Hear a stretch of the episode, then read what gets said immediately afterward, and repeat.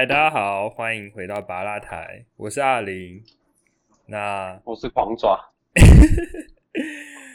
对啊，我今天也是找了一个我朋友来跟我们聊一下话，就是一些一些话题。那我先介绍一下好了，就是狂爪，它其实是它它叫狂爪，七月狂爪。那这个名字是因为他是兄弟象的球迷，兄弟象就是他们的球迷都会自称自己是爪迷，爪就是那个爪子的爪，他们连在那个就是那种加油词、加油的口号里面都会加上“爪爪”这两个词。好，嗨，狂爪跟大家 say 一下嗨。好，嗨，呃，没有啊，其实爪爪好像没有在加油里面加爪，可是可是唱歌会吧？嗯。唱歌没真的没有啊，不是不是哦哦，然后玩都会爪爪嘛？还是什么？没有，那个是别人听起来像爪爪，那个不是爪爪。哦，那不是爪爪，是是，对，那是别队别队的说像爪爪。哦，因为我不是爪迷，他可以跟大家介绍一下，就是爪迷的事情。好好，总之就是他是他是我大学同学跟研究所的同学，然后因为他大研究所比我早年读，所以他其实已经在工作了，现在是在美国工作。那住在西雅图，那就是现在疫情中，其实西雅图还好，对不对？疫情的话，嗯，还还好，还好。对啊，因为我这几天新闻看到比较严重的都是可能佛罗里达或是加州，或是之前本来就严重的纽约。可是西雅图，西雅图其实是美国第一个确诊的案例爆出来的州，就是在它西雅图是在华盛顿州，对对对。那它虽然是第一个爆出来，可是后来好像。控制的就比较好一些，不像就是纽约跟加州或是佛罗里达这种大家都很爱往外跑的地方。对啊，嗯，大家都还行。西雅图算是，不知道我自己我自己感觉来感感觉起来，很多人都戴口罩。哎，那不错。对啊，对啊，在外面的话，大概我觉得九成吧，九成戴口罩。我我真的那些看起来好像就是有点 homeless 还是什么的，就是那种无家可归的那种人，可能都会。就是找一个东西来遮，我觉得还蛮猛哦。是哦，就是连就算没有没有办法取得口罩的这种人，他还是有会想办法把自己的嘴巴盖起来，嘴巴跟鼻子盖起来。哎，那还不错，那个观念普及蛮蛮深的。哎，可是干你还记得我我真不是传的影片吗？就是在加州海滩有一群哦，有一群人就是死不戴口罩。哦，我看到。对啊，他们说啊，有我觉得在 L A 的时候好像真的很少人戴口罩。哎，对，就是。我觉得会反过来，就是当初在 L A 的时候戴口罩，觉得自己很怪。然后现在，如果你在西雅图没戴口罩，你会觉得自己很怪。对啊，我我觉得，我觉得 L A 那边 个人主义又更明显一点，而且大家去海滩，我觉得真的是个人主义的问题。对对对对对。因为 L A 很，我我我讲一下，因为我跟黄总，我们的研究所都在洛杉矶读，然后就是我们会比较熟悉洛杉矶的状况。嗯，对，L L A 的人感觉特别向往自由啊。但我就不就是就是个人自由这样子，大家就觉得大家很敏感，就是只要稍微要你做一些什么事，就我干嘛做 啊？这是我自由，我这边就要撂这句话。尤其我尤其我觉得，我觉得去 会去海滩的那群人，他们特别明显，就是他们会到海滩走走，然后去就是去晒太阳，然后他们就会跟你，你如果跟他说，哎，要不要戴口罩？他会超暴气，他会跟你说，老子就是不要戴，你现在是要怎样？你要跟我干架嘛？他们真的会超凶。我感觉他们去，他们去海滩的时候，其实心里已经有有想好，就是就是他就是要很自由这样子，然后别人如果来问，他就准备要爆气。真的，就是我觉得是那种在这种情况下，他就是看到很多新闻，然后他就是硬，你知道硬不细写，硬要硬要表示说，因为我这样也很好这样子。而且而且他们他他们会有一个自己的说法，他们会说，你今天口戴口罩的时候，你吐出来的二氧化碳，你再把它吸回去，你等于是在做一个慢性自杀。刚才超白痴的，之前就有个新闻就有在说，这其实不会影响你的呼吸。可是他们就用这个论调来说，他们的科学研究跟显示你不能戴口罩，干就是死不戴，你知道吗？想尽办法不戴口罩，那是重新定义科学，我觉得 超废，超白痴。干，反正然后我觉得洛杉矶是，我觉得洛杉矶蛮明显，就是个人主义很重的一个地方。对啊，干，好吧，大家都要成为 super star，大家都要那个。成功踏上好莱坞这样子，对对，我我觉得有这种感觉。大家都有一个明星梦，而且我觉得洛杉矶很好笑，就是我自己觉得啊，就是在洛杉矶提到明星的机会特别高，我觉得就是我觉得什么湖北的人或干嘛的，就是很我就特别喜欢聊这种东西，就是就好像自己跟明星。动态，但我我觉得是，我觉得是，其实是真的比较近啊。但是 就你也不是他们，为什么你搞得好像你跟他们很熟一样？他们的生活就是感觉渗透进自己的生活，很奇怪。之前不是有有在说吗？啊，就是加州不是因为北加就是戏谷那边，就是科科技公司很多的地方，然后南加都是洛杉矶这边吧。然后北加人都觉得南加人很移花，就是每天都要聊明星。然后南加人觉得北加人全部都是肥宅，全部都是工程师，都不会懂这种东西。看，我觉得他们南北加有这种心结，真的很夸张哇！我我可我可以我可以理解，因为其实其实，嗯，比如说我们学校旁边有个电影院，就是常常会有那种电影的首映会办在那边。那其实你真的是有机会很常看到明星，但我觉得他们已经把那种就是好像跟明星很近，换成一种自傲，你知道吗？他们觉得你都看不到，只有我看得到，所以我很高级 啊！对啊啊 啊！反正就是啊，我觉得人就是要这样子啊，就是。要先第一个先跟人家做出差异化，然后第二个再瞧瞧不起别人，做这种事。看真的，看，我觉得我觉得这个世界存在歧视链，真的。A 歧视 B，B 歧视 C，看任何事情你都想要，就是第一个我要跟别人不一样，然后再来跟我不一样都是废物。对对，他们用标签的方式，就是我有这个比较高级的标签，你的标签比较低级，然后互相歧视来歧视去的，对吧？干那个。啊，你做你到底是做了什么？啊，你不就 YouTube 上，然后看了一些八卦新闻，然后就然后就进周看看比较多。哎，可是我我得说，我先我先先要说，镜头看之前报过一些八卦新闻，其实不太道德。比如说他之前报报有些网红，他可能私下一些行为，然后把它披露出来让大众看，这个不好。可是我要为他平反，是镜头看在一些一些深度报道上做的很用心。就比如说他去探讨。呃，比如说之前铁路杀警案，就是嘉义那个事件之后，他要去访问说，到底这个杀警的这个人，他到底得了这个疾病之后，对他生活造成什么影响？那是什么样的环境让他犯上这个全社会大众都难以接受的案件？然后去了解他，去采访他的家人，去问问他这几年到底过什么样的生活？他们会很用心。看吗？对对，镜头看，他要去追，就是他有他有，你可以去看。就我觉得他是。他用一些比较不道德的八卦新闻去赚钱之后，可是他会去投资在一些很深度有意义的新闻中，所以 我觉得他比较八卦新闻，不要做太过的话，我会睁一只眼闭一只眼。当然不要侵犯到别人权益，比如说他如果去报一些可能本来就不好的行为，我觉得就算了。可是当他今天侵犯到一些个人隐私，可是那个人又并没有侵犯到别人的权益的时候，这个就不好，就要谴责。但我还是嘉许他会去挖深度报道这件事情。这是一个媒体人该有的态度，对啊，我是这样觉得。对啊，你要说什么？啊，我我我我我其实不知道他有那个，他有那些什么良心新闻的。他有，他有，他他有那些深度报道，他会去嗯去揭露一些台湾我们一般媒体不会去报道的族群，他们到底过什么样的生活，然后借由这个方式去引起社会关注。他们有这么伟大吗？没有那么，就是因为其实他只想赚钱而已。可是我觉得那些议题其实有点吃力不讨好，因为它是需要花人说花花很多时间追踪，它需要用很多记者去做这件事，然后整理资料，然后还要去查相关的资料，其实要花不少心力。哦，我觉得我觉得我们需要一个，就是我觉得你以后要找一个就当记者来来讲一下，我我会想要听。我觉我觉得要哦我啊啊这种东西，就我我我我觉得外外人来看你就很难，你知道很难了解说。就是像一，譬如说你一个记者，你的权限到底在哪里？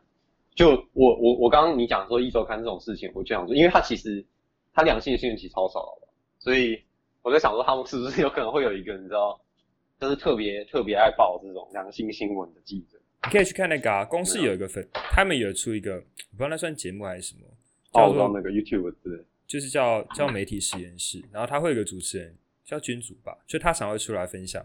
就是他，他们他的公司对于一些媒体的剖析。那他这最新一期就有提到说，其实很多媒体他们因为背后都有财，他们的老板都是财团，那财团一定有他们的利益。呃，比如说他们有相关事业，那他们媒体可能就会在报道一些事情的时候，因为老板的利益而有所取舍。举个例子，比如说像是台北之前钱柜大火，然后钱柜老板是谁？钱柜老板叫练台生。那电台升其实它同时也拥有年代集团跟一电视这两家大家比较常见的新闻台。那所以，比如说在钱柜大火那一天的时候，一电视跟年代他们虽然有报大火这个新闻，可是他们都没有明文提到是钱柜这件事，就是他们的新闻会有点避重就轻。那其实就是反映说，媒体记者、新闻工作者他们其实在做报道的时候，他们一定还是会被他们的上司，就是尤其是他们背后大老板去约束。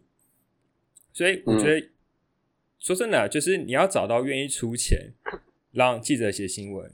可是又完全不限制记者要写什么新闻的大媒体其实很少，因为一般能做这种事都是比较小媒体。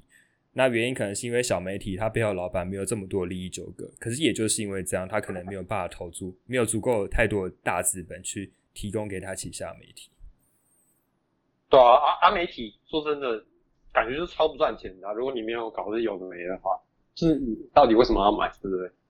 我觉得现在没有没有，我觉得媒体媒体从电视，他们到底可以赚多少钱？他们感觉就是嗯，可是我觉得媒体是一个媒体是一个很重要的宣传工具。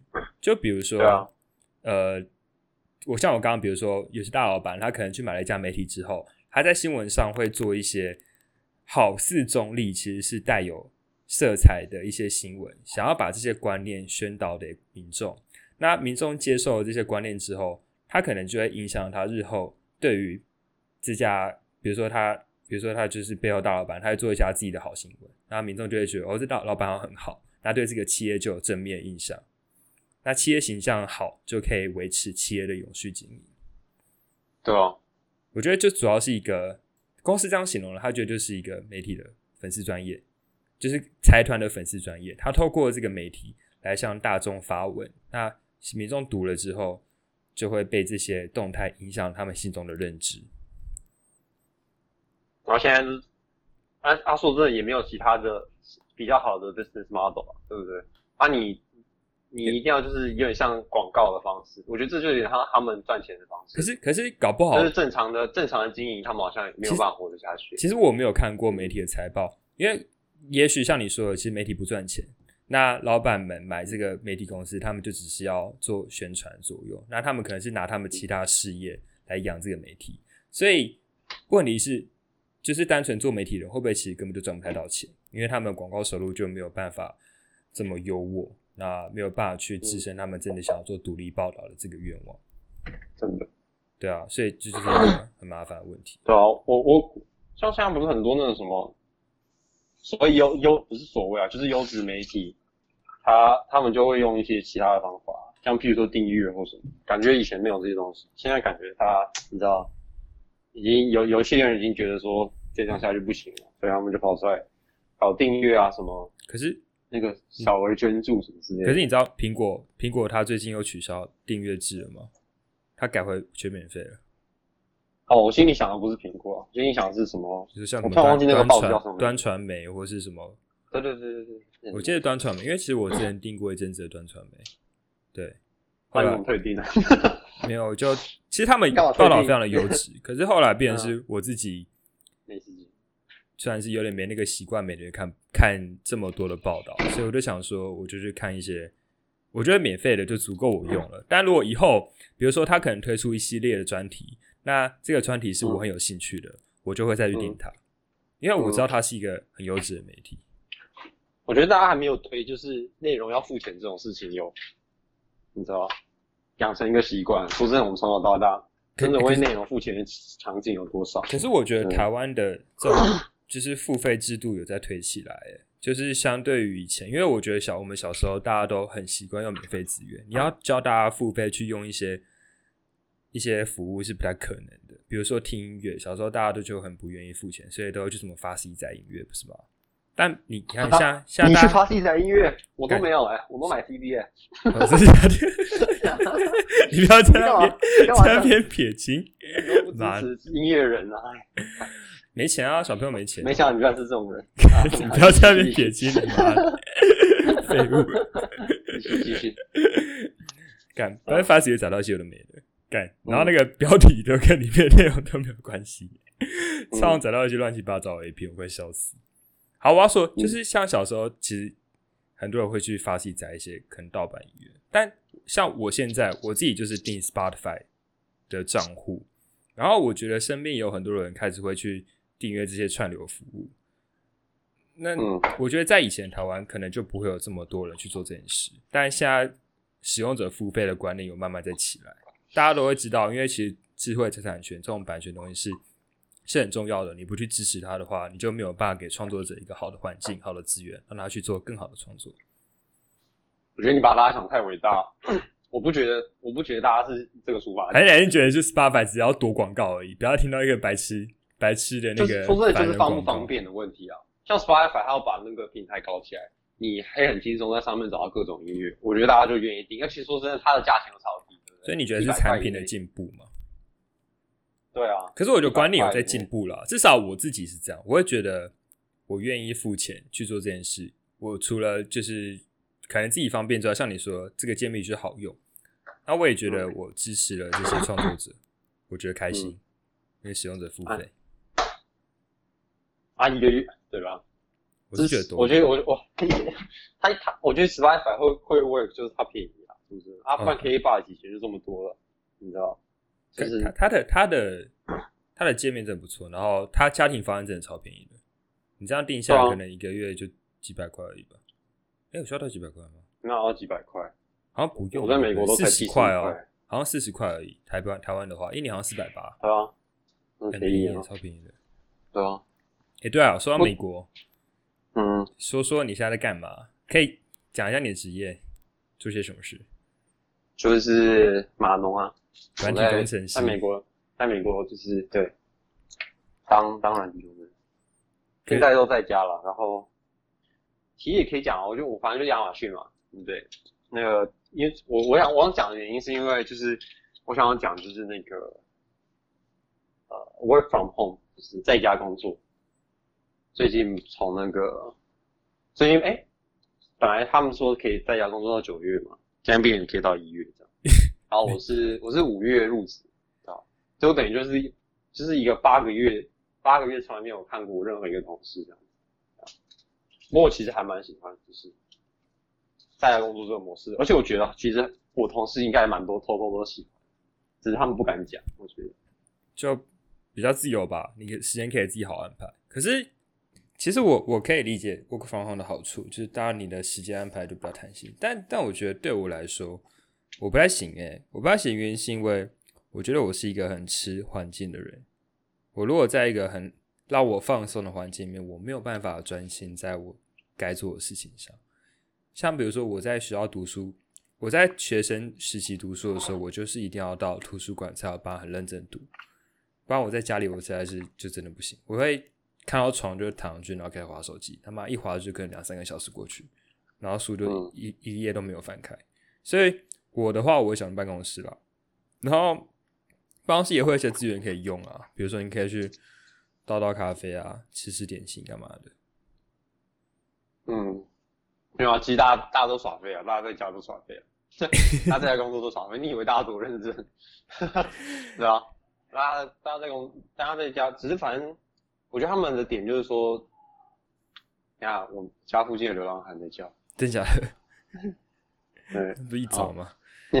然后我刚刚讲的？我想一下，就是你说大家都在耍废，哦，对啊，不过我觉得他们控他们控制的点就是说，反正你事情做完嘛，然后反正过程怎样，其实别人不太 care，就是是没错啊。这就算在公司也是，我觉得，我觉得美式企业至少我们接触到公司都是这样子，就老板比较在乎你事情有没有做完，可是他不会在乎你什么时候会不会在在工作这样子。我觉得这还好。对啊，啊，啊有一个朋友他也在亚马亚马逊啊，然后他他也是我访后嘛，然后他就说他他就耍废耍到就是最后要加分，反正所有事情都会做完，就看你用什么姿势做完这样子。对啊，一直耍废，白天一直耍废耍废耍废，然后到六点了，哦晚上六点啊，事情都没做，然后开始做这样子。听起来听起来都是职工系学生做的事啊。哎、我得说，就是职工系学生真的是死线狂人哎、我觉得其他系没有我们系这么夸张。我们系对于死线这件事情真的有很一致的态度，就是大家就算你有很充足的时间，你的九十趴的效率都会在死线前十趴的时间发挥出来。这是一个九十嗯十九十定律，我觉得就是嗯前九十趴的时间你只有做十趴的事，可是后十趴的时间你做了九十趴的事情。嗯，你是这个方向的吗？我觉得，我觉得我还好，我会去控制，因为我不想，我我讨厌爆肝对我非常讨厌爆肝，我不想要，因为我大一大学的时候其实经历过这种事，就可能两个礼拜的作业，然后事情都赶到最后两天做完，那真的很痛苦，就是可能凌晨三四点还在那边写程式，我真的快死了，所以后来我改，但我觉得我们系很多人是这样子，嗯，对啊，啊，我也不是、欸，我也不是，我也不是那种干实现的。那你看，像我们两个都是东西，有两个不是哇，超级没说服力。干，可是可是我觉得，我得说，我觉得我觉得有蛮多的，我觉得是我们两个两个，我也我也不会说很特别，但就是我觉得大部分至少有六成的人吧，都是跟着时间做事的，就是他们时间到才就是事情开始赶快做，赶快做，赶快把它完成这样子。嗯，对，对，至少都有身边蛮，多啦都有，但是对，刚开始见的确是不少。对啊，而且我觉得这东西有一个我，说真的我不太喜欢啦，因为我发现我最近我妹也染上这个恶习，所以我每次就是 我在跟我们家人聊天的时候，我都会叫我妹，因为这个恶习就是我觉得这东西的人很喜欢讲出自己熬夜熬到几点。哦，看看，我我觉我觉得我我觉得是我觉得这个超不好不。是我们大学就有教授这样子啊？对啊，那个就是因为他是这东西毕业的，对对对对对，他。而且他们会以啊自己熬夜为为傲，你知道吗？他们觉得哦，干，我今天又工作到三四点了。然后他们他们会想把这个观念传给学生，就是那个教授，他那个时候大学的时候开作业都是开很难那种作业，要花很多时间写。然后嗯同学就跟我记得我们那时候很多人都跟他抱怨说：“哎、老师这东西好累哦，就是然后做很晚。”他说：“赞哦，这是个学习的过程。”他非常的高兴，他让我们熬夜了，他觉得我们就是在走上一个自贡系学生正确的道路。但我觉得超变态的，妈，正常睡觉不是很好吗？嗯，真的，我觉得这是一个奇怪的风气了。我觉得我觉得这很白痴。就是，就是你可以，你你可以作息正常，然后也可以做到很好的，就是事情都可以做到啊，也可以效果效率也可以很好，我觉得是不见得，不见得要这样子炫耀说哦，昨天又看日出什么的。对啊，好像刚来我好像刚来我嗯，把自己搞得很累，然后就是就是很有成就感，然后你就就很伟大一样。真的大一听到大四的，我从头到尾都是蛮不以为然的。我觉得很白痴，而且而且那个教授他其实年纪好像也差不多快四十了吧，然后就还是每天都工作到什么两三点之类的，就你可能寄信给他，他会凌晨才回你。但我觉得就是你何必这样跟自己的身体过不去？也对啊，我我是觉得就是没有那么没有那么严重的批判，但是就是我不觉得这个事情是值得你知道大肆宣扬，对对吧、啊？那就跟你对吧、你譬如说你你你平常做一些对自己身体很不健康的事情，你会一直跟他讲啊，譬如我去啊，我今天又吃在麦当劳吃了三个大薯，那种那这就神经病啊！就是第一个就 no one cares 哦，就是或者你或者是你在意的人就会觉得这样很不健康，就这样子一样啊，对吧、他可能是觉得说这样子可以显现出他很不知道很很投入吗，我也不是很说真的，对，很用心、很认真的感觉。我哎、这这是美国人的这样，因为我在美国好像比较没有遇到这种事、哎我觉得是亚洲人的问题，就是我们那个。这个我有点不敢讲，我觉得等一下我们我们自己亚洲人可以讲亚洲人的事啊，我们可以自己、嗯自己评论亚洲人，这是没有这是安全的。好，但我我觉得是我们会有那种崇尚疯狂工作的风气，耶。我觉得年轻一代比较还好了，但是好像比较上一代很明显，然后我们这一代还是有一些，那自工系还是有人保保留这个风气，就是他们会觉得疯狂劳动是一件值得骄傲的事情。疯狂的劳动，嗯嗯因为像在美国，我常听到很多人是他们，比如说周末可能工作一下，然后被老板发现，老板就会说你不要这样干。就是一来是你这样嗯干的话，就你自己很累；二来是被政府发现，他让你在不能开工作的时候工作，老板被查到会很麻烦。嗯，对对啊，我觉得都有在改善哦。我觉得对啊你。觉得已经跟以前比起来，好像已经没有那么严重。哎、这是这是我想出国工作的原因之一，哎就是我我想要我的生活跟我的工作是平衡的，因为嗯毕竟工作工作对我来说是为了生活，我要生活好，我才会去工作。那我不要为了工作把我的生活也配上去，这是一件很不值得的事情，嗯嗯，对啊，我是这样想的，所以我才出国。可是美国好像还是有一些公司很爆肝啦，亚马逊就有一一些组也蛮累的，我记得。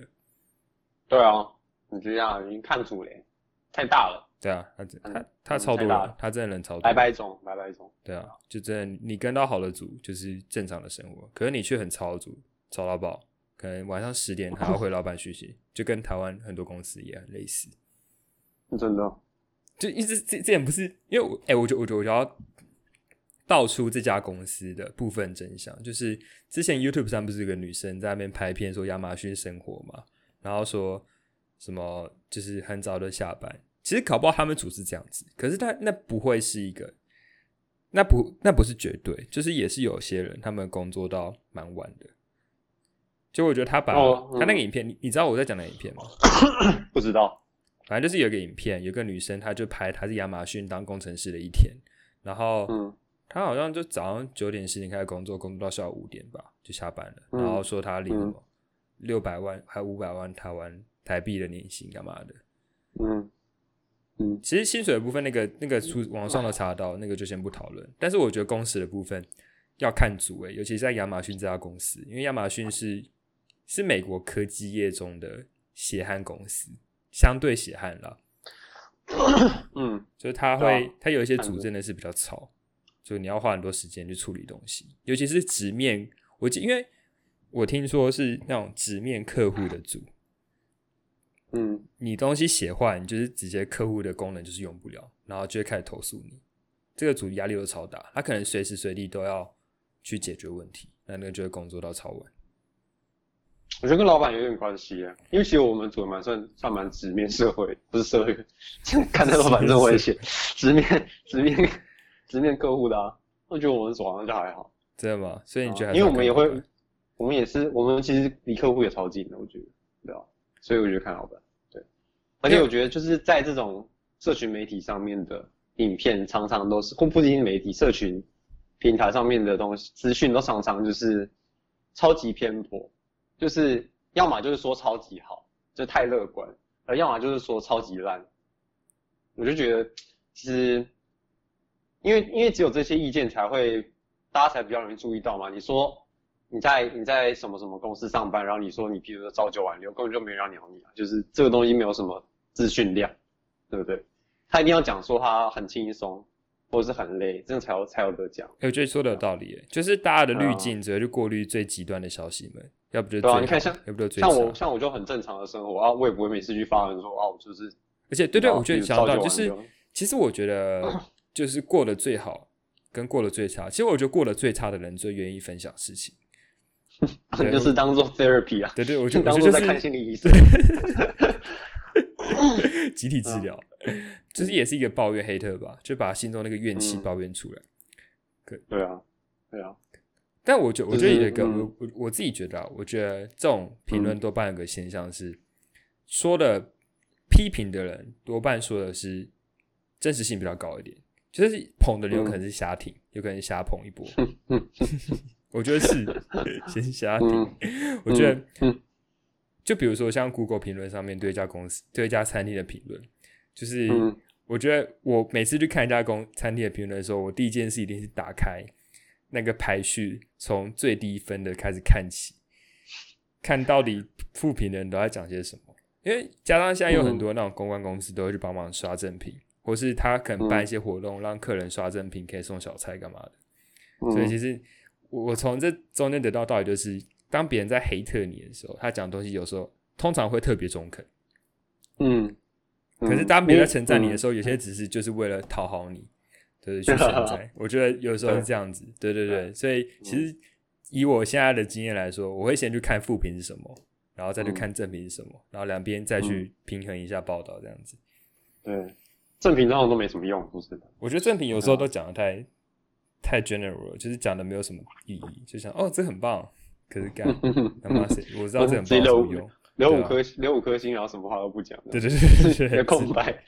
所以，所以我觉得，我觉得对于 那个就是那个就是打卡活动送小菜啊，他留完之后就拿到小菜，谁管这家餐厅后面人怎么吃，对吧？而？且那种留五颗星背后的那个动机太多了啦，我觉得。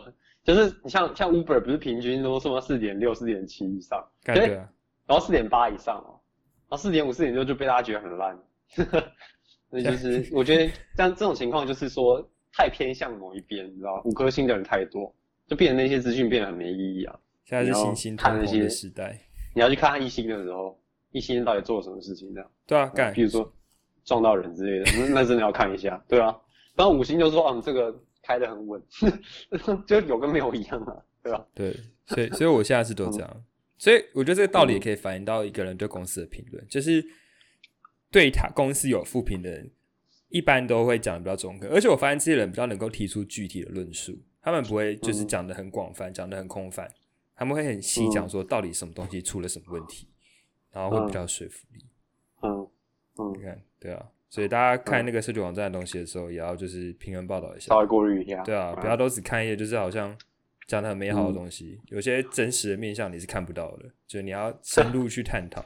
有些我觉得这种这种资讯可以在论坛上面看到，就是你去看一些什么部落格啊，干嘛，那个都是一言堂，那个没有人会质疑你。可是你在论坛上发文的时候，那同温层嘛？对，我觉得论坛就是你一个突突破同温层的好时机，就是因为你在论坛上发，一定就会有人如果觉得你讲的不正确，他就跳出来戳你，那你就要想办法说服他。反正反正你就去看，反正论坛他假假如他发一个评价文，下面就看大家反映什么，大家就知道这个店真实的样貌是什么东西。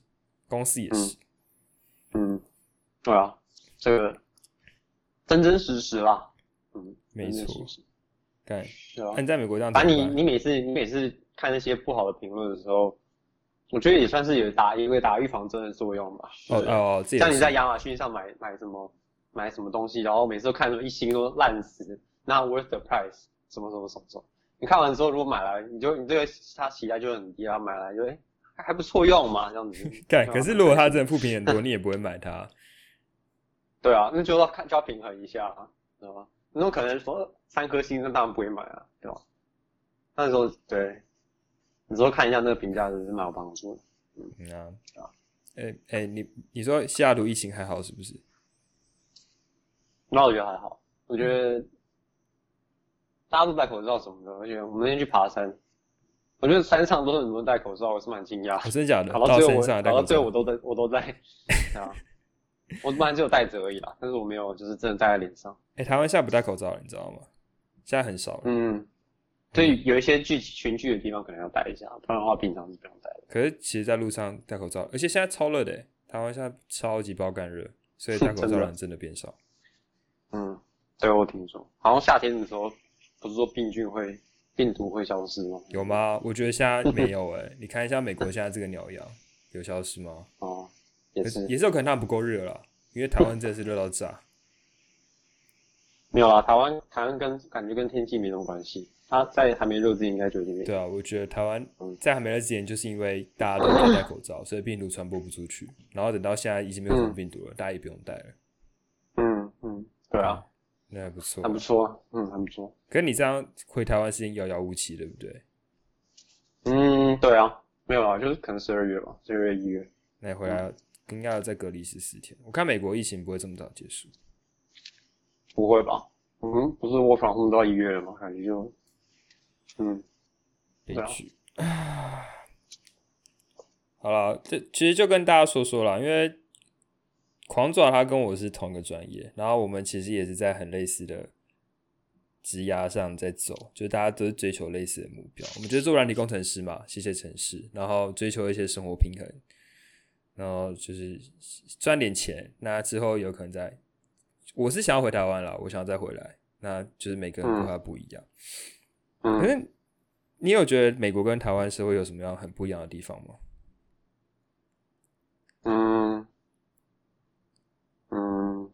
社会，我觉得就各层面比较自由。哦，你说比较能做自己吗？哎，我觉得我觉得有，我我就我认识很多人，就是来美国疯狂做自己。你说台湾的时候憋得很紧，憋得很紧，然后去美国之后大解放嘛？也不能说大解放，但是就很明显体会出来，就是从我刚开始他刚来美国到你知道，到后来变成的人就是完全不一样。要不要举个例子？不用不用指，当然不要指名道姓，举个例子。只举个例子哦。没有，就是我觉得，我觉得我我不我想举一个实际的例子啊。我觉得我讲一些就是我自己好，是吧？像我觉得这个可能跟你脱离你的生活圈有一点关系啊，就是会变得真的不太在意别人的想法。我至少我自己会这样子。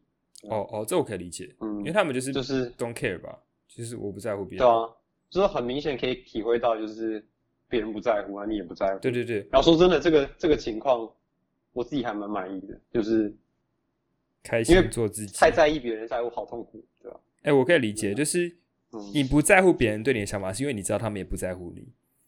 对啊，两相不在乎的情况下，是一个稳定的平衡。对啊，对啊，有时候在台湾做某一些事情，就觉得很糗这样子，但是有个不会啊，跟因为因为你知道，no one cares，没有没有人想鸟你，真的。哎、对啊，我想，我想，现在我现在不剃，我现在不是头发很短嘛，我感觉我在台湾就不太会想要剃。说真的，也不是说不行，但是我剃的话，就很多人会一直讲，就是他们也不是说恶意，你知道，他们就会说，哎、怎么那么短这样子？我就很，我就会很不太想要人家关心这样子，或者什么，很有压力。然后我觉得我在意的人，我在意的那个圈子，跟我有交流就好，其他人就是大家井水不犯。其实其实这样对很多人来说蛮好的，我觉得，因为其实台湾人蛮多人是活在别人的眼光之下。其实我觉得我自己有一点，就是我觉得台湾成长多少都有一点，就是嗯在做事的时候都会考虑到别人的想法，而且不只是合理的方，有时候你有一点到我觉得太吹毛求疵的程度，你就会觉得一直去去雕别人的别人的可能在你别人眼中的你，你知道吗？你会一直去追求这件事情，但有时候其实有点会啊累。对啊，哦，这其实其实这一部分是就是社会的差距，另外一部分也是因为你的家热台湾，我觉得这两就是两个加成起来，但是我觉得造成的效果就是你可以比较做自己，我觉得是这样。可是每 在台湾感觉随便聊一聊，就是亲戚就要开始聊一些就是那种很讨厌的话题，什么时候结婚？没有这种，不是这种，但就是什么工作啊，然后房子啊，什么什么，就是说真的，你也他们也不是恶意啊，你也知道。现在台湾人好爱比哦有时候觉得很烦，我觉得台湾人好爱比较，因为就是大家的大家之间的连接太强，所以就变成说，大家非常需要知道自己在这个社群里面的定位是什么。我觉得，可是我觉得透透透过这件事，大家也想要去巩固自己在社群的地位，甚至抬升。大家多少都有 都有隐性在做这件事情。对我觉得有，我觉得我觉得没有没有大家，你举个例子啊，我我我说真的，我我没有感受到这么强烈。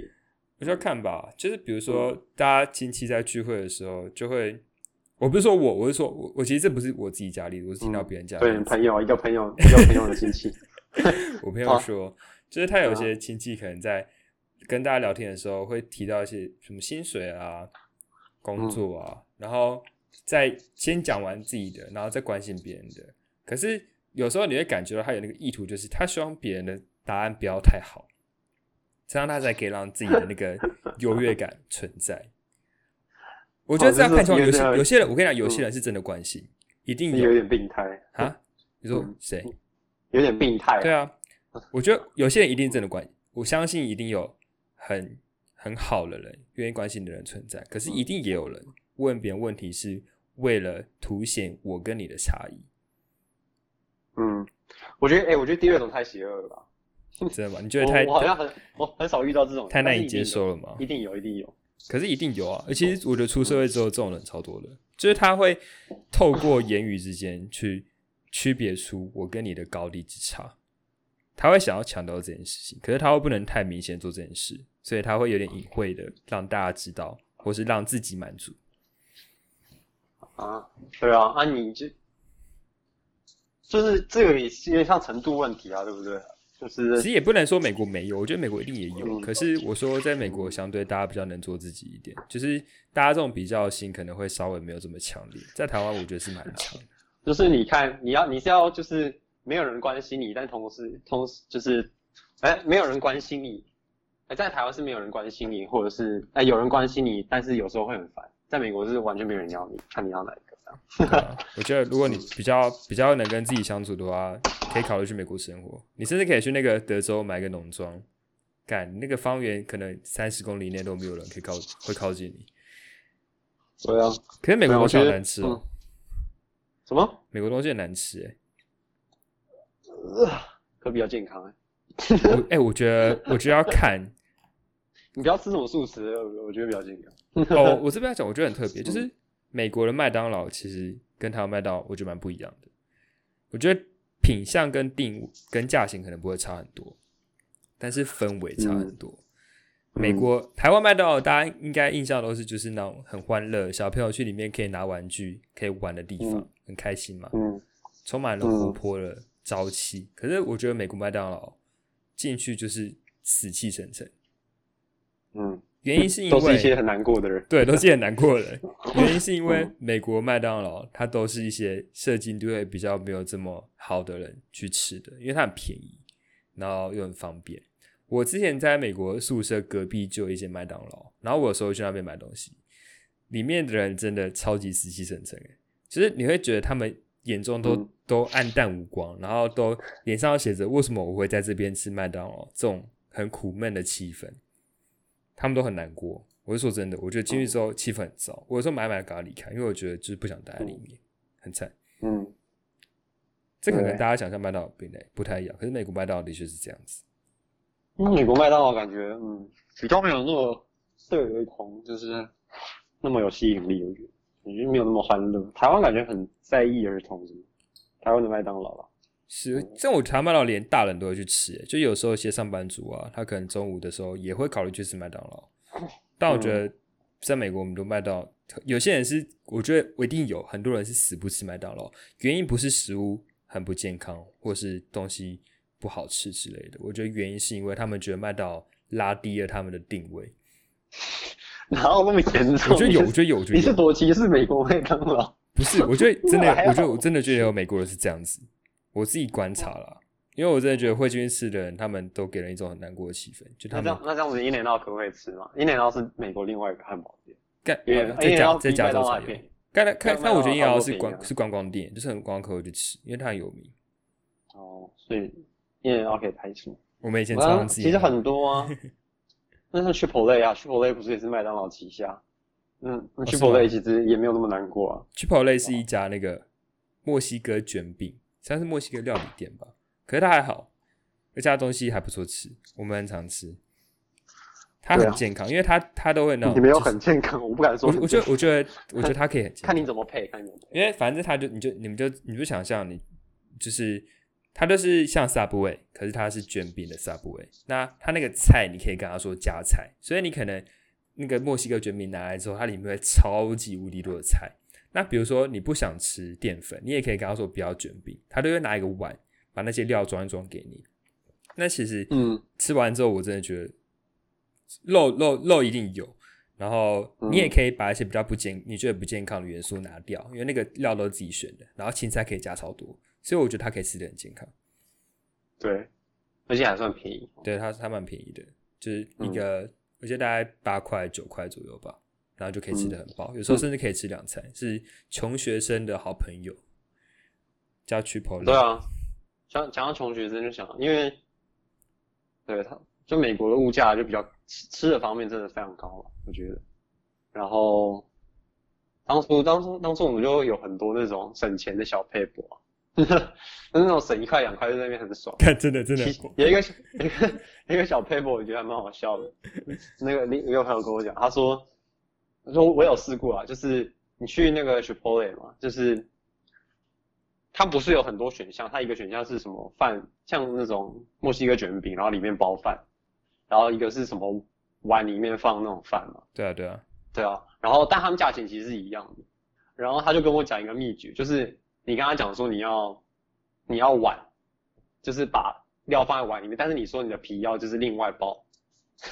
我觉得这招真的超哦，级猛，你就因为你就可以拿个免费的皮嘛，对，因为因为他如果你如果跟他直接点那个就是墨西哥卷饼的话，他那个饼的大小有限啊，他不能包很多东西进去。哦，对，所以所以你跟他讲用饭，然后他就会装一堆料，然后之后再跟他讲说我要饼，你就全部都有这样子，超爽。所以就是 就是用碗装嗯，平常饼包不住的料，然后再把饼嗯另外吃之类的。对对对对对这样可能 这样可能赚到大概可能大概可能四分之一美吧，五毛之类的。然后觉得很爽。哎 哎，我说这个学生真的很惨哎，像比如说 我我我跟我跟狂龙爪，其实在美国我们很常去超市买东西，然后嗯。我们很常去一家超市叫 Trader Joe's，Trader Joe's 是主要在加州吧，可是全美国都有。然后那时候嗯。去 Trader Joe's 的时候，它那个每个品相都一定有分，尤其是生鲜的，一定有有机跟无机，就是没有有机的。然后有机一般都会贵，可能一两倍。我他妈嗯每次二话不说，一定拿那个没有有机的，那个最便宜的，直接拿去。那个一盒蛋怎么两块美金，全部最便宜，赶快狂拿一波，你知道吗？我都只拿那个最便宜的。然后旁边那种就有钱都一一定拿有机的，然后我们这些学生就一定拿最便宜的。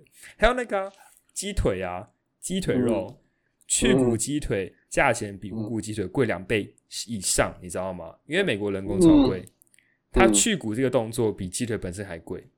比如说无骨鸡，呃，带骨鸡腿肉可能是三块美金，去骨的要七块。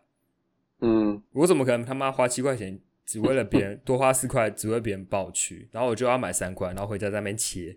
干！我在美国刀工变超好了，我超会去骨，你知道吗？那个鸡腿的骨头我都超会骨，庖丁解牛，我现在是哑铃解 哑铃解鸡之类的，干我超会解。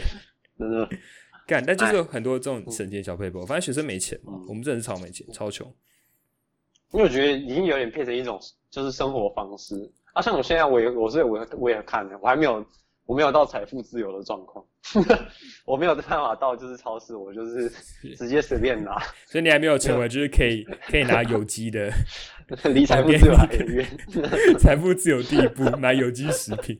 哦，我我觉得我现我觉得我现在我是我其实有点有病，我觉得就是我去超市，我很喜欢就是那个价钱出重量，算 CP 值，第一明明就不在意，就是你那边算半天，对不对？就你可能去买是好省了一块钱，根本就是超级少啊！你我像我随便去玩一次就是什么一百五，然后我就一百五十四就不用都不用看那个。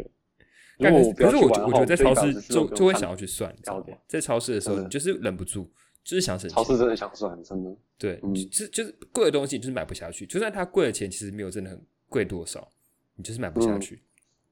真的，那个牛奶我看到，嗯 有那种 organ 就是哦有机牛奶超贵，嗯，其实也没有超贵，嗯就是可能平常牛奶呃可能三多个块两块吧。对，可能嗯多个一两块，我就是买不下去，那个真的不行，心里的 那道墙我踏不过去，你知道吗？嗯，真的过不去，过不去。对，真的是过不去。就有其那个比较就在旁边，你知道？对对对，我觉得我觉得有差，就是因为便宜的东西嗯在旁边的时候，你贵的东西真的是买不下去。懂吗？你看到一整柜的蛋，你就你就很想要看说一颗蛋哪一个是一颗蛋最便宜，这样子，真的很烦？很会除十二跟除十八，你你还是你还是买最便宜那个蛋吗？我对啊，我买最便宜的蛋。啊，阿阿孙吃起来都一样，对啊，吃起来都一样，我是没差，反正都吃得饱。可悲留学生，而且，嗯，对啊，我觉得吃差蛮多的。自己弄那些料就会发现，其实我对吃真的没有很挑，就是我以我以为我是一个什么美食评论家，其实根本就不是，就是我自己做东西的时候就加一堆那种调味料下去，我觉得哎，会不会是哎，就是跟就是跟外面卖的一样啊。会不会是你被自己你被你自己就是口味搞烂了？因为在美国都自己煮东西吃。有可能，对吧、没有啊，我已经忘记台湾的食物长什么样子，所以就是现在不管是做什么面或什么什么卤肉饭之类的，味味道都很像啊。有哦什，么差你会你会做螺饭哦？哎，那屌！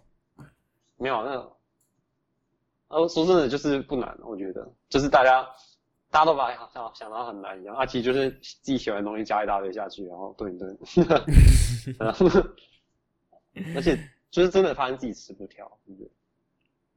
是你你去美国哇，但是你去美国好像我觉我觉得我标准会降觉得自己做低。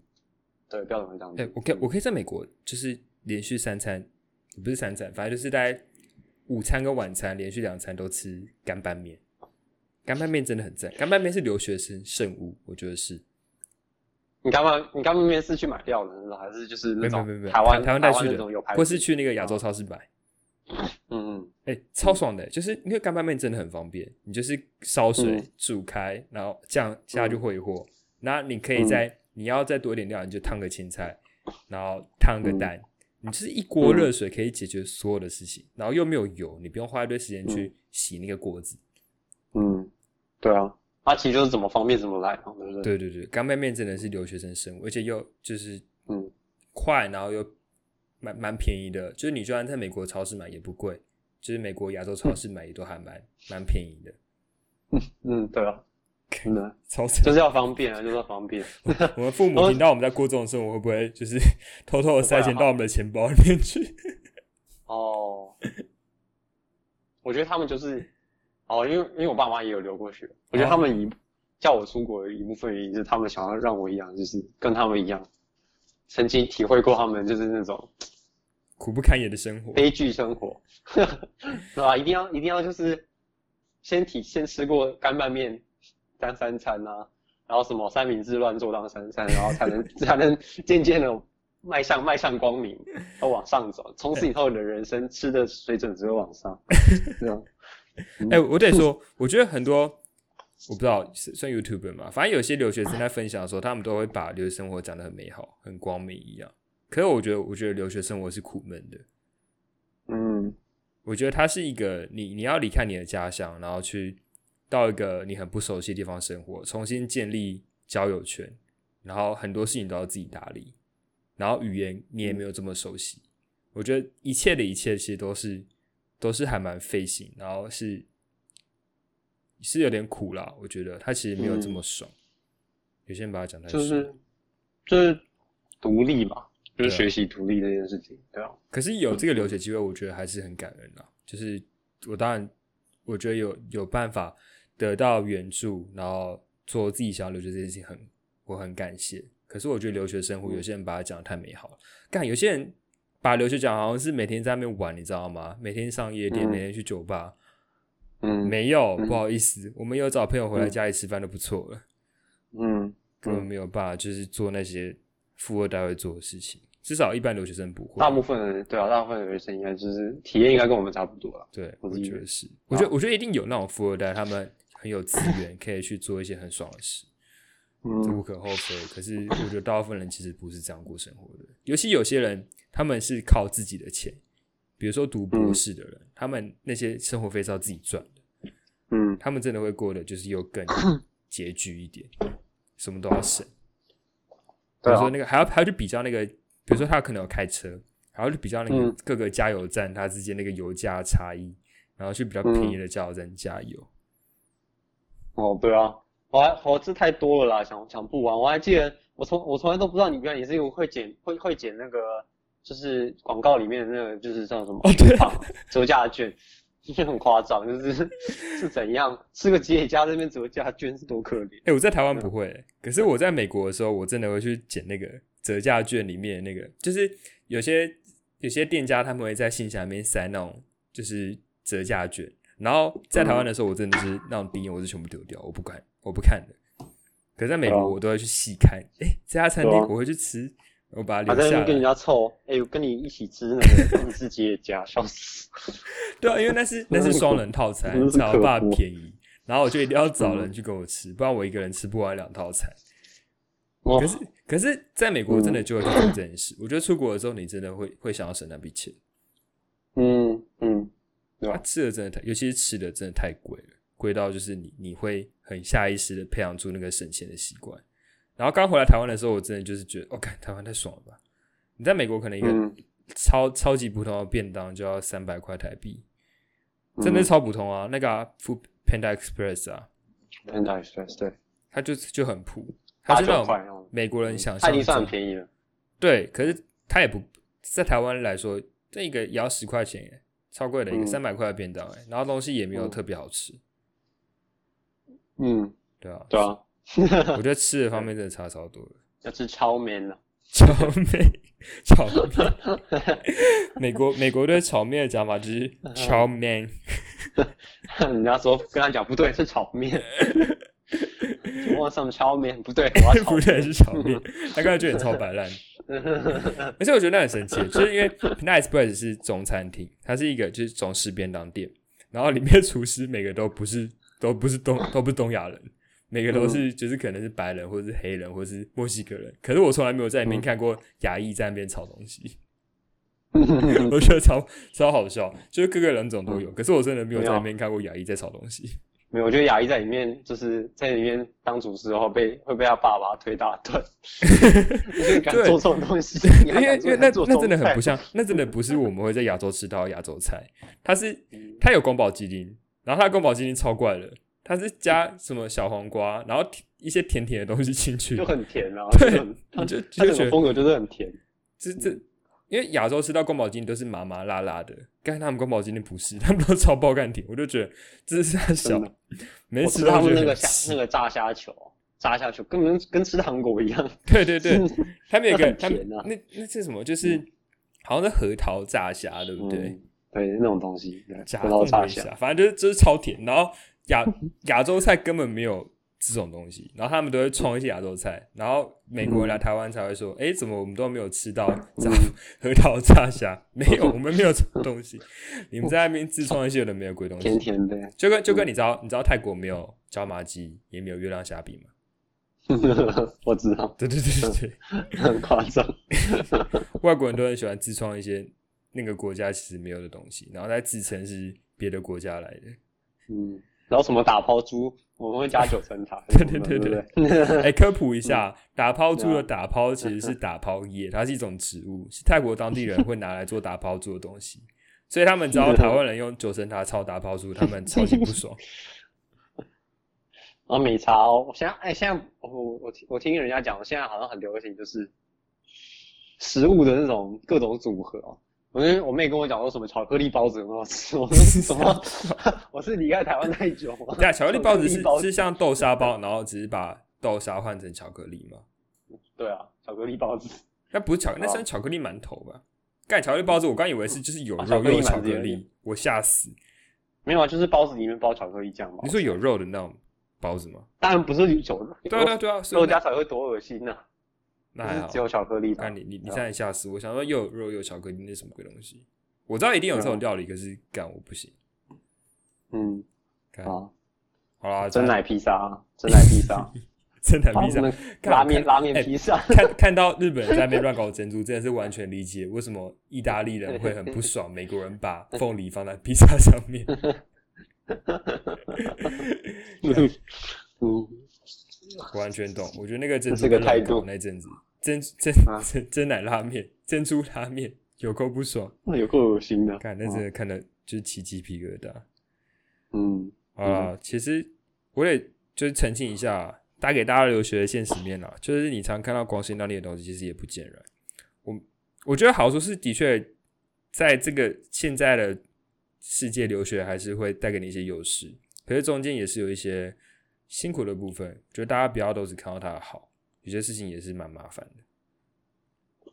我觉得大家其实都知道，哎，我不觉得就是。可是我觉得有人会，你还没出来之前，你有你你有你有你有你你想象的，这是比你想象中辛苦还是？我没有特别想象这件事，可是我知道我一定会比较孤单。哦。但我觉得很多人对留学他的态度比较像游学，不是留学。所以很多人会觉得他比较像是去玩吗，还是干嘛？就以为可以常跑出去各个海滩。因为我觉得你心态不太一样，因为应该是我们心态都不太一样。也是有，因为你不是只有来，不是只来两年而已。如果是来两年的话，可能会不太一样。就是很多暂时的东西都会变得很美好，你知道？哦，我可以理解。就是哇，这是这个文化，我从来没体验过来，体验一下一两年这样。但是你如果想象你要跟他。一起生活一阵子的话，你可能就会比较悲观一点。也不是悲观，就是会觉得他好像没那么特别。我觉得就是就是比较习惯，可是习惯之后，你就不会看到他令人惊艳的一面，你也不会太大惊小怪。嗯，我觉得是这这这同意。就像有些人，我觉得我觉得这是我之前看，你知道台客剧场吗？是一个 YouTube，他之前就在访问一个。已经入籍台湾很久很久，他等于是在台湾生长的，他是美，他以前是住在美国，他现他现在是在台湾生活，已经住好几十年了，等于高中的时候就过来台湾了吧。然后他就问那个那个人，就是你喜欢台湾吗？那个回答什么？那个回答说你不应该问我这个问题，因为台湾我已经习惯台湾了，台湾对我来说就是一个家。所以你不会，比如说你不会跑去问一个一般的台湾人说：“哎，你喜欢台湾吗？”这个问题，然后就是这个问题应该是要问一个可能刚来台湾人的外国人问这个问题。嗯，可你问一个已经生长在这边很久很久了，我觉得他可能有时候不好说出喜不喜欢这个答案。他可能比较正确答案应该是我习惯了。那我当然希望他更好。可是你要说他喜不喜欢，因为他已经完全了解这个地方有各个面相，一定有些地方好，有些地方不好。那你用一个问题说你喜欢台湾吗来问，有点太粗略了。嗯，我觉得有点类似，就是，嗯，就比如说我们是有预期要在美国工作一阵子的，可能不是一两年就回去。嗯，那我们并没有办法用这么这么粗略的角度去理解美国，因为我们知道我们要跟他共处好久。嗯，我们会去理解他有一些层面的优点。跟有一些地方的缺点，这都会去了解。那不会一句话说我喜不喜欢这地方？我觉得这个太用这一句话来概括个社会，我觉得太粗糙了。嗯，太沉重了。啊你 你而且我觉得你你要很你要很努力去不要说出不喜欢这件事情。我觉得，因为你如果你你看，如果你要你已经要跟他共处很久的话。你又说不喜欢，那那你到底在这边干嘛？你知道吗？就反而是你要练，因为你在这边会生活很久，所以你要渐渐就是适应嘛，适应这边的方式，然后所有的事情都有点像要你重新重新看，像你刚出生下来这样，你要重新看做。我觉得比较像是什么什么东西应该要怎么运作，然后你要怎么看待这样子。我觉得比较像是你要去习惯它。嗯。对啊，适应习惯，对啊，适应习惯这个地方，对啊，对啊，嗯，反正这就是留学生的真实一面。哎，其实今天聊的差不多了，最后就我想想哦，有什么想要跟大家讲的吗？好吧，反正就是大家有什么问题，主要都可以在留言区留言啦。然后，因为我们两个都是，我其实现在在台湾，那我计划是会会在回去美国工作。可是什么时候回去我也不知道。那狂爪他现在是正在美国工作中。那如果你们想要知道一些以留学为以工作为目标过去美国留学生的生活啊的观点啊，你们可以问我们，我们可以告诉你们，因为这就是我们正在做的事情，是我们对的目标，我们正在前进的方向。对，我们可以好好跟你们分享我们的想法。嗯。对啊，顺便是，对啊，可以顺便分享，就是大家记得，就是那个叫什么，零食多带一点，真的要带零食，那很宝贵。对，可是 真的没有的话，嗯，我觉得美国，尤其是西岸、西海岸这边，因为华人比较多，就会有人进一些台湾零食，算是比较好找。你如果是去一些比较内陆的地方，我觉得有些城市可能真的就找不到台湾零食。零食真的是国外最疗愈的家乡味。吃到零食的那一刻，你真的就是想起了家乡的一切，会哭的那种，你知道吗？我我还记得那个什么，前几个月吧，我妈寄一箱东西，寄寄一箱零食过来，你知道我开的那个心情，我就直接想到就是小时候在圣诞树底下开礼物那种感觉，就是长大之后就是最接近圣诞老人的一次，我觉得那个感觉真的哇，很很神妙。箱子里的台湾，可是我觉得真的会有这种感觉，是那个一枚小泡芙。哦，对啊，嗯，真的，一枚小泡芙。对啊，哎，有可乐果，我我超一枚小泡芙的。嗯，我觉得大家在国外生活，不用不用三个月，可能两个月就会有那种很想家的感觉。对啊，啊，以前以前在台湾随便买都买得到，你就懒得买。对，国外 出国的时候就突然毛起来吃，这样吃一枚小泡芙。对，什么时候都要吃，干，真的吃的很爽。嗯。对，跟台湾朋友聚会的时候就要拿出来，然后大家都看。哎，大大家都很，大家都很羡慕。我看你怎么那么多一枚小泡芙，太强了吧？那是一个资产，那是一个就是有产阶级的证明。没错。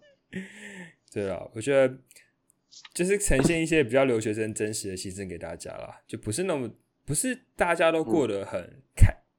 我不能，我觉得我我是开心的，可是不是大家都过得这么的轻松。不是大家都过得这么的休闲，每每个人像比如说我们是抱着要在那边工作的目标过去的，其实就会就会比较多一点责任，我觉得是这样子。对自己有比较多的责任感。其实我，嗯，我觉得不能说开不开心，觉得对我觉得不用开心，我感觉就是上上下下啦，会有很多上上下下这样子。对，可是 可是我们的心情比较不是嗯去游玩的那种，我们是有事情想要完成的。对啊，对啊。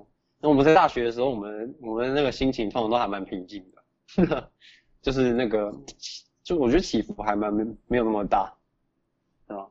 嗯，出国之后，出国之后遇遇到不同的问题啊，发现不同的事情，就会有。而且我觉得出国之后会很常去怀疑自己的选择，很常做这件事情。你会一直去反思自己到底现在在不在一条正确的道路上。我会这样子哦，我已经，我觉得我已经过了。过了，对，我已经开始工作了，可是我还在 读书，所以有时候就会嗯想，就到底我出来离开台湾，离乡背景出来美国读个学位，这边工作到底好不好？我常问自己这个问题。对啊，学对当学生的时候真的蛮常这样想，因为觉得空闲的事情有点太多了，想去有没的。开始工作之后忙的要死，没有时间想这个。就工作的时候很累，然后下班只想耍废。而且而且而且我觉得 开始赚钱之后，开始赚钱之后啊，看到那个薪水就觉得，哎、这还不错。对啊，你那些以前那些难，心情不好的时候非常简单，存折打开来看一下，OK，好，我终于知道为什么我在这边。想起来，想起来为什么在这边。对啊，有点道理啊，嗯对啊，嗯所以学生时期的时候可能比较多这个问题吧。出社会之后，哦，学生时期超想家、欸，超想家，想到超级想家。我觉得那个关系都已经模糊到变得超级美好，你知道？你觉得因为离开台湾太久了，台湾一切事情都很美好。就是我我人不人不是都比较倾向于记得那些好的事情吗？对啊，对啊，对啊对啊，就是的就是像你都忘记那些摩症候群的感觉。对啊，就是家人啊、朋友啊什么，感觉哇，直接就大家就是感觉在台湾那些关系都好，就是好珍贵这样子。然后就是不知道哎、哎、其实每次跟他们聊天，心情就超好这样子。对啊，好像这种从来好像是只有你们，譬如说你们是朋友，你就刚认识的时候有这种感觉，但是你习惯之后就没了这样子。但是你在你来美国之后又有点重新我，现在回来台湾一阵子，我又看到台湾有令我就是难以接受的一些地方，比如说交通，比如说驾驶都会就是很凶狠的不礼不礼让行人，这些我就很受不了。可在台湾的时候，你就不会管这些事；哎，在美国的时候，你就不会管台湾这些缺点。台湾的一切都是美好的。啊，你就只记得灭火器的歌，真的是很中肯这样子。就 听灭火器就觉得哇，台湾这是我的土地这样子。听 长途夜歌、长途夜车，听到听到潸然泪下，夜神在那边默默啜泣。哦哦，我是有啦，我不知道你有没啊，有。我有，我有，我有，我有我真的，而而且我觉得《长途夜车》那首歌真的太有感了。可是我跟你讲，我回来台湾真的没有在听了。听个屁啊！坐在家里听长途夜车，这么小，完全无感，妈完，全无感。我看不到出口在哪里。在家啦，真的。可是可是在美国的时候，真的真的是会每天听诶，洗澡的时候听，嗯然后上厕所的时候听，做早餐的时候听，无时无刻都在听，就《长途夜车》这首歌。可是说真的，有时候我我觉得是，我会很想要刻意进入那个状态，我不知道为什么，就是有时候想我觉得因为，我因为我我很喜欢想家的这个状态。我觉得那是一个情绪的出口。嗯，对，你不这么做的话，你心里就会很闷，就受不了，你会很难受。你会需要有一个方式让你去把那个情绪带出来，你才会舒服一点。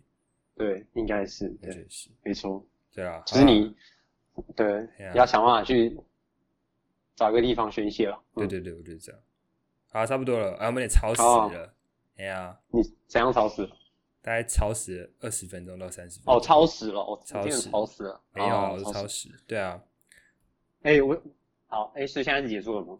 快结束了。对啊，快结束。就大家有什么问题就可以留言去留了，我们就尽量。因为其实我跟黄总很多话题可以聊，我们可能不一定会聊这一集而已，之后有机会再找他回来一起聊个天，跟大家分享。其实因为你才刚工作没多久，我觉得你在工作一阵子，你可以跟我们分享美国职场的事情，尤其是就是科技业。可以啊，可以啊，可以啊。对啊，如果我还在的话。好，先这样子，大家拜。拜，拜拜。